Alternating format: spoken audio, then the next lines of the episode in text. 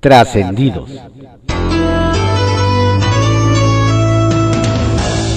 Continuamos con la audiosíntesis informativa de Adrián Ojeda Román, correspondiente a hoy, jueves 24 de junio de 2021.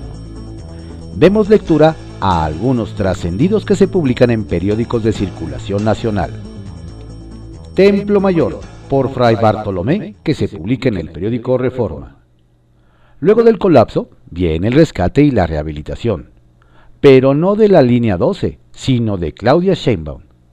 Por si alguien tenía dudas, desde Palacio Nacional ya se puso en marcha el operativo para salvar la candidatura de la jefa de gobierno hacia el 2024. De entrada, el propio Andrés Manuel López Obrador decidió quitarle la carga de la tragedia de la línea 12 al increíble grado de que ya no será Sheinbaum quien hable de ese problema estrictamente capitalino. El único vocero del tema será el mismo presidente de la República. Es decir, no solo la eximió de la derrota electoral de Morena en la Ciudad de México, sino que ahora también le llevará de la mano en la rehabilitación del metro lo cual incluye presionar a las empresas constructoras para que acepten pagar hasta las cuentas que no deben. Y ahí no se acaba el apoyo para Sheinbaum, pues su jefe ya le mandó la caballería financiera. El propio Arturo Herrera puso en marcha ayer un programa de impulso financiero para la capital en la que participan Hacienda, los bancos privados y la banca de desarrollo. Pero no vayan a pensar que López Obrador tiene una favorita entre sus favoritos, ¿eh? Cuentan que el estrambótico John Ackerman es el único que no se ha dado cuenta de que Irma Heréndira Sandoval no salió en los mejores términos del gobierno federal. Y es que anda desesperado queriendo recuperar algo del capital político, tirándole piedras a la dirigencia de Morena. Como parte del grupo de los puros, una de las alas más radicales del López Obradorismo, el conductor de televisión retomó sus ataques en contra de Mario Delgado. Pero ya ni quien lo pele. ¿La razón? Que Ackerman sigue sin entender que ni él ni su esposa gozan ya del cariño de Palacio Nacional. De hecho, fue bastante notorio que la mayor parte del gabinete presidencial hizo mutis ante el despido de Sandoval. Y ni a Dios le dijeron. No se vaya a enojar, ya saben quién. Lo que son las cosas. En Texas fue condenado a tres años de cárcel Jorge Torres, exgobernador coahuilense, por lavado de dinero. Y el que fuera tesorero estatal Javier Villarreal está en espera de sentencia en aquel país. ¿De qué se les acusa? De haber sido parte del infame Moreirazo que dejó hipotecado al estado de Coahuila. En cambio, acá en México, el autor intelectual de la megatranza, Humberto Moreira, se pasea muy quitado de la pena por las calles de Saltillo, cuando no está en su residencia de descanso de Cuernavaca. Igual de relajado anda su hermano Rubén Moreira, ahora convertido en el coordinador de los pristas en la Cámara de Diputados, posición en la que estará coqueteando con los morenistas que son un primor. Circuito Interior, que se publica en el periódico Reforma. Curioso, pero cuentan que los cuatro transformistas son los más interesados en saber en qué acaba la demanda de impugnación que interpuso Elizabeth Mateos, ex periodista y neoecologista. La exdelegada estaba en el lugar número 2 de la lista plurinominal rumbo al Congreso de la Ciudad de México, solo por debajo del líder capitalino Jesús Esma. Este último ganó el escaño por votos, así que se dio el espacio de representación proporcional a su suplente Manuel Talayero. Para la istalcanquense, esa decisión vulneró la igualdad de género, por lo que llevó el asunto a tribunales y resulta que los morenistas son quienes más veladoras han encendido para que no le den la razón. Lógico, pues se vienen tiempos donde cada voto valdrá oro y la vieja práctica de mayoritear, perdón, de convencer, luce más compleja con unas que con otros. Vaya que le están poniendo suspenso para elegir al titular del Sindicato Único de Trabajadores de la Ciudad de México. Ayer se acordó posponer la fecha de toma de acuerdos. Línea 13, que se publica en el periódico Contra Réplica. Ajustar fechas. La Comisión Permanente del Congreso de la Ciudad aprobó un exhorto a la Jocopo para que priorice en un próximo periodo extraordinario realizar reformas a la Ley de Alcaldías de la Ciudad de México, a fin de modificar la fecha de inicio de gestión de las y los alcaldes el 1 de octubre y no el 1 de septiembre como actualmente establece la ley. El punto de acuerdo fue propuesto por los diputados Federico Dorin y Pablo Montes de Oca del PAN, y con ello se lograría armonizar la disposición. Se busca Contralor. El Comité de Participación Ciudadana del Sistema Local Anticorrupción de la Ciudad de México emitió la convocatoria para integrar la terna de personas que aspiran a la titularidad de la Contraloría Interna del Congreso local, que el propio comité someterá a consideración del Congreso de la Ciudad de México. Las y los interesados deberán demostrar que poseen los conocimientos y habilidades suficientes para cumplir con el perfil de este cargo y cumplir con los requisitos establecidos en la convocatoria. 17 de junio de 2021 y hasta el 26 de junio de 2021. Presupuesto participativo.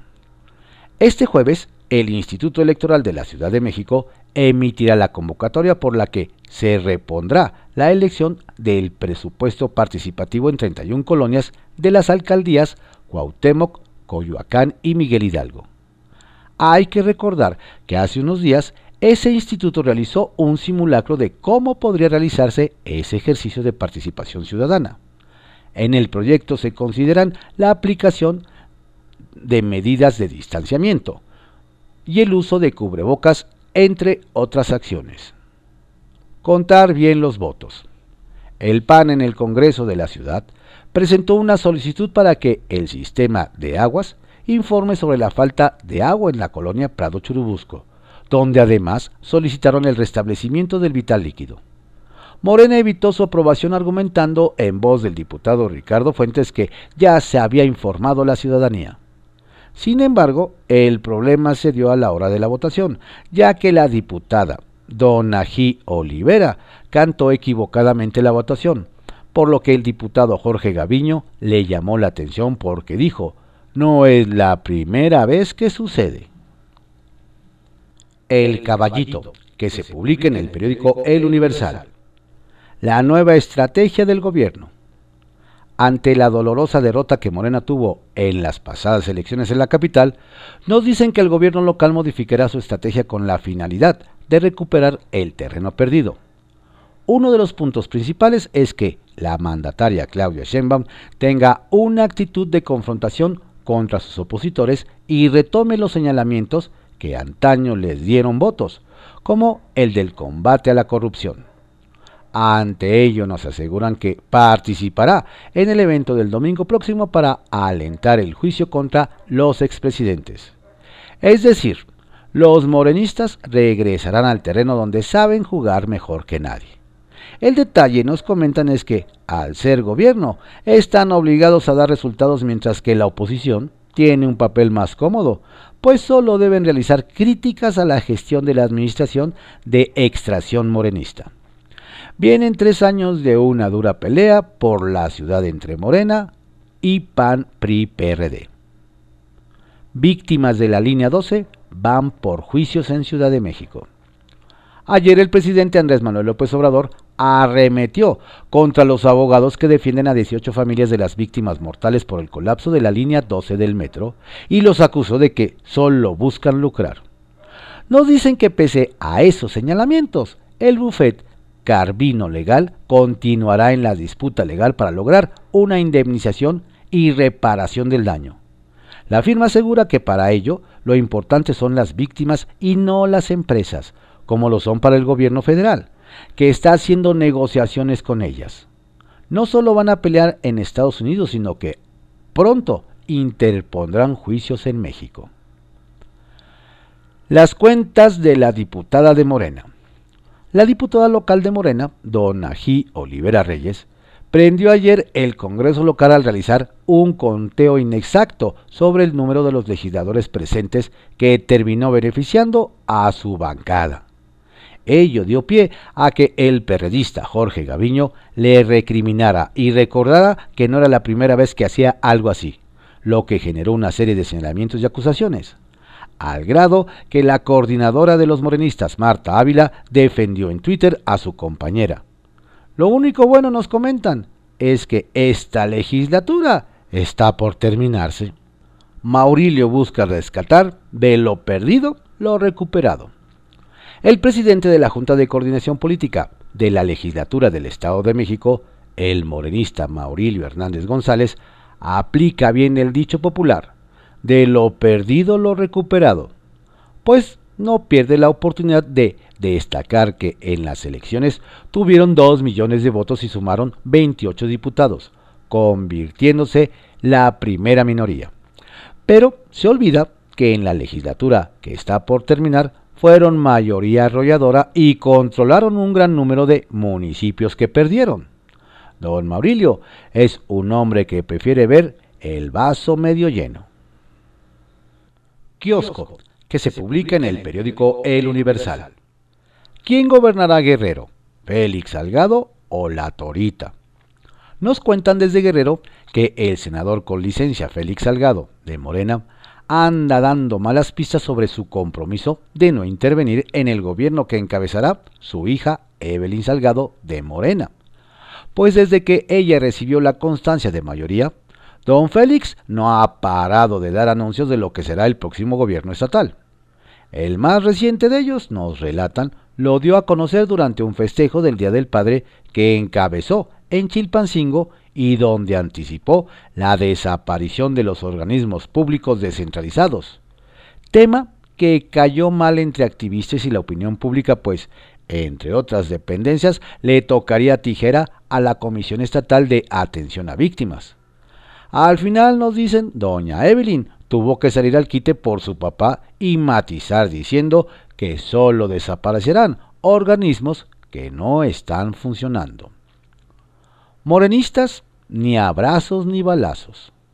Los diputados de Morena en el Congreso de Morelos, nos comentan, concluirán el periodo como lo empezaron, divididos y en disputa por los principales cargos dentro del Poder Legislativo.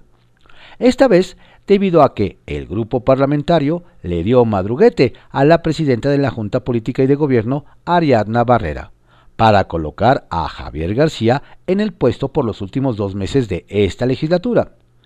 El problema, nos detallan, se originó porque entre los guindas el compromiso en esta última etapa fue mantener en el cargo a la diputada, pero al final se reagruparon y depusieron a su compañera, considerada la más cercana con el presidente Andrés Manuel López Obrador.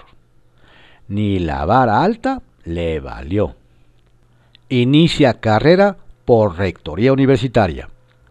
Nos dicen que la lucha por la Rectoría de la Universidad Veracruzana, la más grande del sur sureste del país, ha comenzado.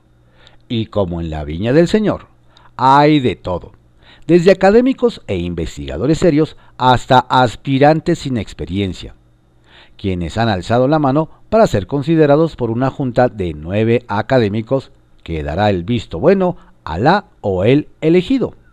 El tema nos explican es que la dirección de esa casa de estudios no es cualquier cosa, pues quien llegue sucederá a la actual rectora, Sara Ladrón de Guevara, la autoridad universitaria que enfrentó a tres gobernadores, Javier Duarte de Ochoa del PRI, Miguel Ángel Yunes del PAN y Cuitlagua García de Morena.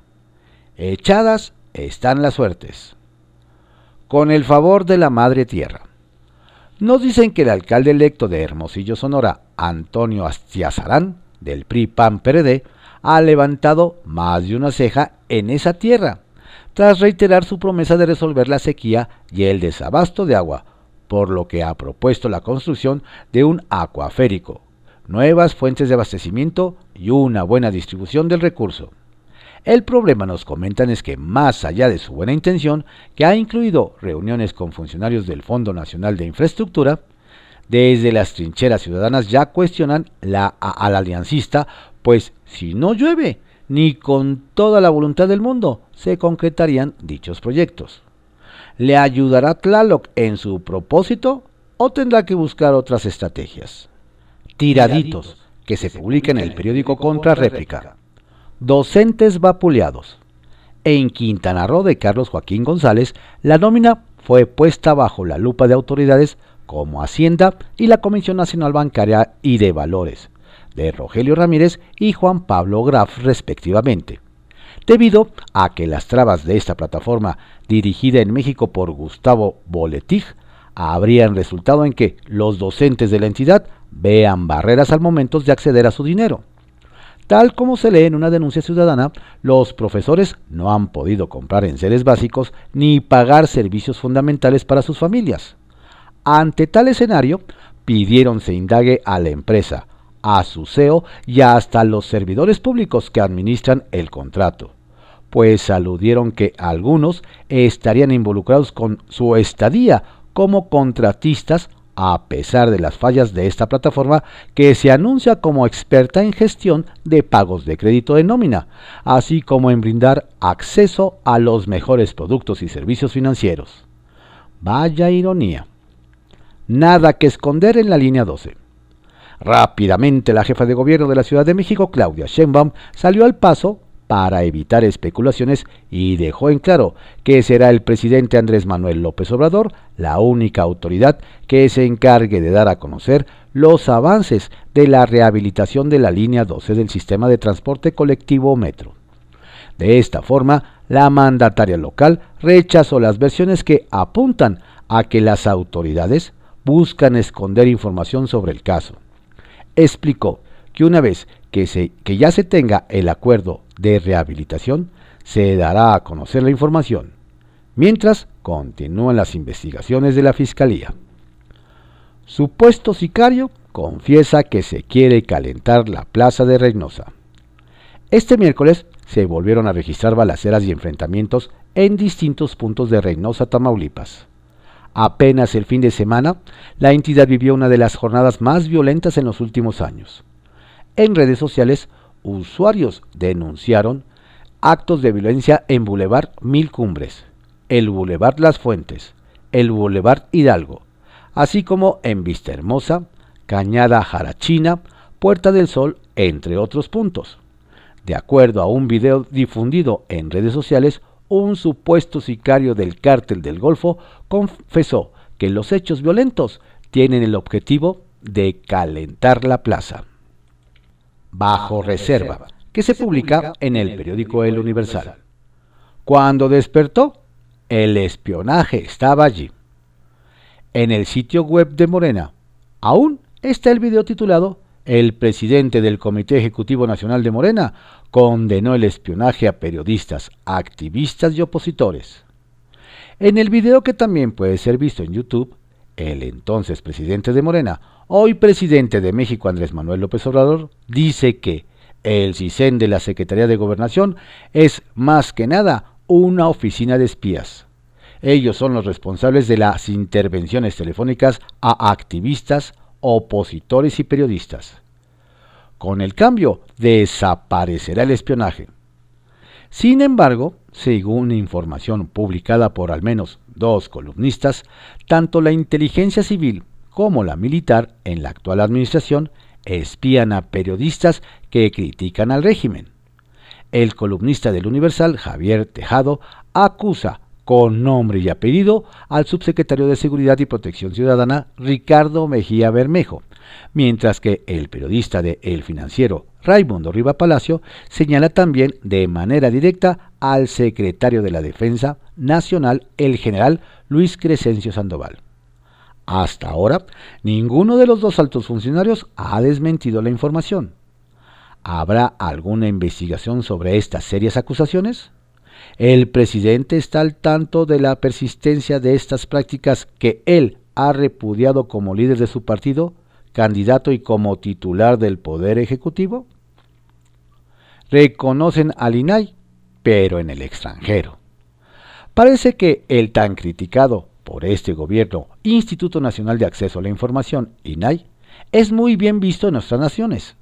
Nos hacen ver que la Conferencia Internacional de Comisionados de Información otorgó a México la presidencia del organismo integrado por países como Inglaterra, Nueva Zelanda, Noruega, Canadá, Alemania y Chile. Será la titular del INAI, Blanca Lilia Ibarra, la encargada de supervisar la implementación de las leyes en materia de acceso a la información pública en esos territorios, así como compartir las mejores prácticas. Bien dice que nadie es profeta en su tierra, y menos si se trata de incomodar al gobierno exigiendo que transparente la información que por ley está obligado a entregar a los ciudadanos. Transan la coordinación morenista de diputados. Aunque el coordinador de la bancada de Morena en la Cámara de Diputados, Ignacio Mier, insiste en que no come ansias, anda muy movido para retener la coordinación de la próxima legislatura nos dicen que el martes se reunió con algunos de sus grupos parlamentarios y que habría llegado a un preacuerdo. Mier repetiría en la coordinación. Aleida a la vez quedaría como vicecoordinadora, mientras que Sergio Gutiérrez Luna podría ocupar la presidencia de la mesa directiva. Al menos eso es lo que pretenden los tres. Nos dicen. Tras la conversación, comenzarán a llamar a los diputados electos del Guinda para convencerlos de que esa fórmula es la mejor y la que deben de votar en la plenaria de agosto. Algunos legisladores dicen que, aunque se trata de una práctica un poco neoliberal, deberían ponerle a Mier objetivos a alcanzar para que mantenga el liderazgo. Por ejemplo, que garantice que las reformas enviadas por el presidente pasarán. Que se gane la coordinación, nos dicen. Confidencial que se publica en el periódico El Financiero. Festini con clave moreno, pese a rebrote. Con tamalitos de chipilín, frijol con puerco y agua de matalí, el presidente López Obrador recibe hoy a los gobernadores electos de Morena, en tanto que Mario Delgado se reunirá con todos los legisladores morenistas electos en el país, en el Hotel Hilton. O sea, más de una centena de morenistas en espacio cerrado y probablemente no faltará el que ni cubrebocas lleve. Distracciones en el gabinete.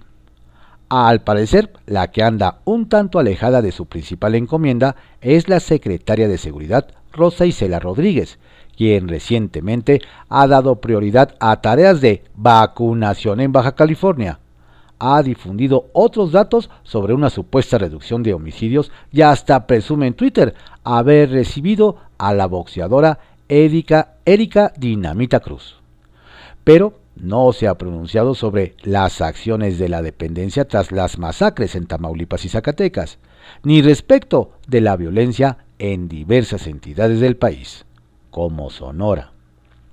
Michoacán, fuertes declaraciones como cuchillo en mantequilla se fue el aún gobernador de Michoacán, Silvano Orioles, en las acusaciones que hizo en entrevista en Radio Fórmula, de que Morena se alió con el crimen organizado para ganar las elecciones en el Estado. En otra emisión de esa misma cadena, el líder nacional morenista, Mario Delgado, reviró que son patados de ahogado y que difícilmente librará la cárcel por sus malos manejos el nuevo líder estatal del partido y frustrado candidato, Raúl Morón, calificó en Twitter de lamentable las declaraciones del gober periodista y dijo que su postura lastima la decisión de los michoacanos. Pero el gobernador electo, Alfredo Ramírez Bedoya, ni pío dijo. Fake news, infodemia y youtubers. Y hablando de la mañanera, Genaro Villamil, director del Sistema Público de Radiodifusión del Estado, es uno de los nombres que suena para la sección ¿Quién es quién en las fake news? Alguna vez el periodista ya fue a dar casi una clase sobre infodemia. Lo interesante del ejercicio será ver si también se desmiente la sarta de mentiras que sueltan los youtubers afines a la 4T y que incluso exponen al presidente. Alito en busca de, liderazgos.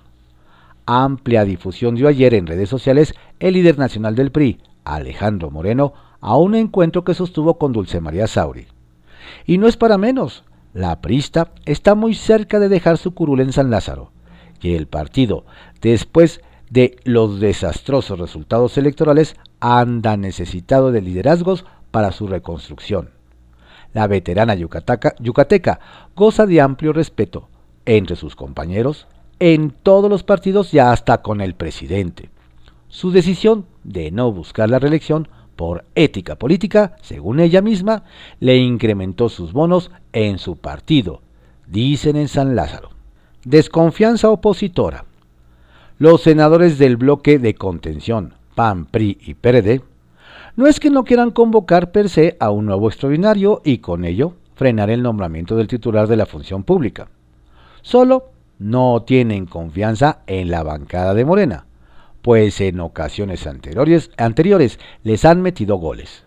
Es decir, ven el riesgo de que el grupo mayoritario quiera meter por la puerta trasera un tema que quieran impulsar justo antes de que entre en acción la nueva legislatura. Reconocimiento cruzado entre IP y SEGOV. Ayer hubo reconocimientos cruzados entre el sector empresarial y la secretaria de Gobernación, Olga Sánchez Cordero, quien agradeció a los empresarios que se hayan mantenido al margen del proceso electoral. Del otro lado, al participar en un evento privado donde se presentó la campaña que la vacuna nos una, los empresarios reconocieron a la secretaria por mantener la gobernabilidad del país durante esta temporada, pese a todos los jaloneos usuales del proceso electoral y problemas tan serios como la inseguridad. Trascendió que se publica en el periódico Milenio. Trascendió que el dirigente nacional del PRI, Alejandro Moreno, y su correligionaria lideresa de la Cámara de Diputados, Dulce María Sauri, sostuvieron ayer un encuentro en la sede del partido, después de que ambos rechazaron públicamente una eventual alianza legislativa con Morena, como había sugerido el presidente. No obstante, dentro y fuera del tricolor hubo quienes vieron en la elección de Rubén Moreira como coordinador priista en San Lázaro un guiño a la 4T, lo que acaso dio pie a la Yucateca para recordarle a Alito que el PRI no será el Judas de la historia. Trascendió que la Secretaría de Relaciones Exteriores continúa con la diplomacia de las vacunas y mañana se espera una jornada relámpago en Centroamérica, con el envío de 400.000 dosis de distintos reactivos a Guatemala, Honduras y El Salvador. A la primera misión irá el canciller Marcelo Ebrard, mientras que de las otras dos quedaron en manos del director de Organismos y Mecanismos Regionales, Efraín Guadarrama, y la subsecretaria Marta Delgado. Trascendió que la senadora morenista Guadalupe Covarrubias advirtió que impulsará la desaparición de poderes para Tamaulipas después de que el Congreso local aprobara las reformas que blindan el fuero del gobernador Francisco García Cabeza de Vaca. En contraste, la bancada panista consideró que la 4T busca empinar y responsabilizar al mandatario de lo sucedido en Reynosa, donde fueron asesinados a tiros 15 civiles. Trascendió que la Fiscalía General de la República se preguntan por qué el gobernador de Michoacán, Silvano Aureoles, y el líder nacional del PRD, Jesús Zambrano, juran haber visto la mano del narco en la elección a favor del morenista Alfredo Ramírez Bedoya, y no han interpuesto la denuncia correspondiente. Pepe Grillo, que se publica en el periódico La Crónica. La batalla por la frontera. La frontera con México se establece como arena política en la que luchan, sin dar tregua, republicanos y demócratas. El gobernador de Texas, Greg Abbott se consolida como golpeador al servicio de Donald Trump. Anunció que seguirá construyendo el muro y además quiere que sus ciudadanos porten armas en público sin restricción alguna. El viejo oeste en el siglo XXI. Los demócratas, por su parte, quieren mostrar que hay otro camino para dar seguridad a la frontera. Y Joe Biden resolvió encargarle esa tarea a la vicepresidenta Kamala Harris, que anunció un viaje a la frontera para ver in situ la problemática. Para preparar el viaje, la Casa Blanca pidió la renuncia del actual jefe de la patrulla fronteriza, Rodney Scott, herencia de Trump, y puso en su lugar a Raúl Ortiz. Lo dicho, la batalla por la frontera es preámbulo de la batalla por la oficina oval. Ahí están las masacres. No hace mucho el presidente López Obrador se mofó de un diario que resaltó en su primera plana el incremento de masacres en el país. Incluso estalló en una carcajada después de decir, ahí están las masacres. Y sí, en efecto, ahí están, en Tamaulipas, Guanajuato, Zacatecas. Las víctimas se multiplican. Las cazan, las cuelgan, las acribillan. Hay en el recuento más reciente hombres y mujeres ya hasta menores de edad que perdieron la vida en el curso de la masacre. En torno a las masacres, la risa no tiene permiso. Lo que se necesita es un ejercicio serio de autocrítica para detectar lo que está funcionando y corregirlo. Hay soluciones a largo plazo que son necesarias. Nadie lo niega, pero se requieren acciones inmediatas que no pueden esperar. La delincuencia cínica y sanguinaria, dispara a discreción con la certeza de que saldrá impune. Entrega-recepción. La gobernadora Claudia Pavlovich y el gobernador electo Alfonso Durazo arrancaron en Hermosillo el proceso de entrega-recepción del gobierno de Sonora. Cada uno dio cuenta del encuentro en sus respectivas redes sociales. Un dato curioso es que en la foto de la cuenta de la gobernadora salen ambos con cubrebocas, y en la que manejó el equipo de Durazo, ninguno de los dos portan. Coinciden, no obstante, en que una transición institucional y transparente será benéfica para el presente y el futuro de la entidad. Acordaron crear una comisión mixta en la que cada parte esté equitativamente representada para agilizar los trabajos. Pavlovich y Durazo informarán de los avances de la comisión. Oídos sordos. Los activistas de la CENTE le han buscado por todos lados, pero no logran establecer interlocución con la 4T. Tratan de instrumentar medidas de fuerza, pero lo cierto es que no logran hacer el ruido suficiente para que alguien los vea y los escuche. El líder de la sección 9, Pedro Hernández, dijo al instalar un platón de 72 horas en la Plaza de la Constitución que buscan denunciar una política de oídos sordos y exigen una mesa de diálogo con el presidente López Obrador. Hemos encontrado una y otra vez la puerta cerrada, denunció la dirigencia de la CENTE mientras que montaban el campamento en el Zócalo. Muy raro que la CENTE no quiera retomar clases presenciales porque no hay condiciones de sanidad y decida que sus militantes acampen juntos y revueltos en el Zócalo. Sacapuntas, que se publica en El Heraldo de México. Foto de familia.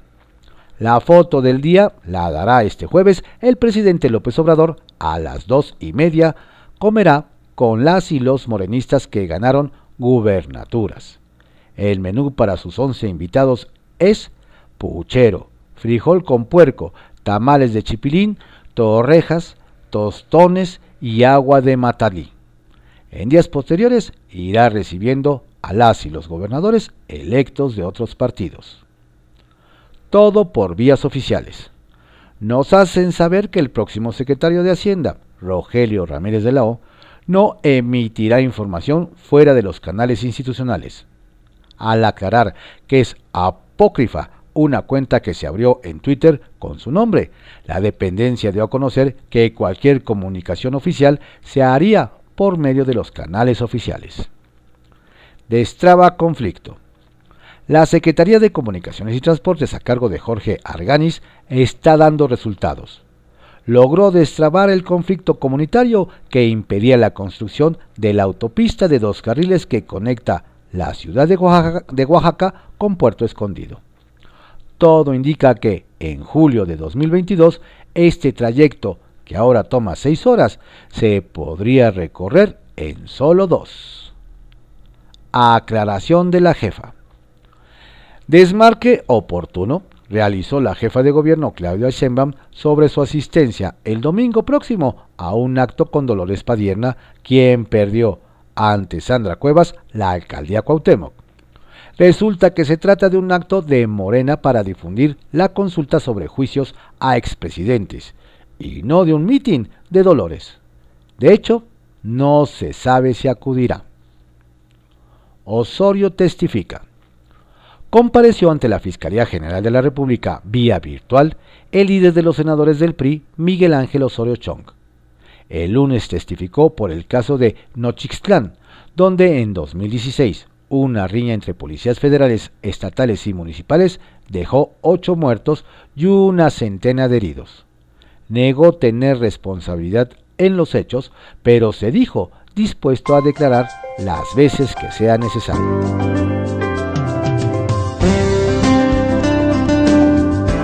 Estos fueron algunos trascendidos que se publican en periódicos de circulación nacional en la audiosíntesis informativa de Adrián Ojeda Román, correspondiente a hoy, jueves 24 de junio de 2021. Tenga usted un excelente día, por favor cuídese mucho, no baje la guardia, la pandemia sigue.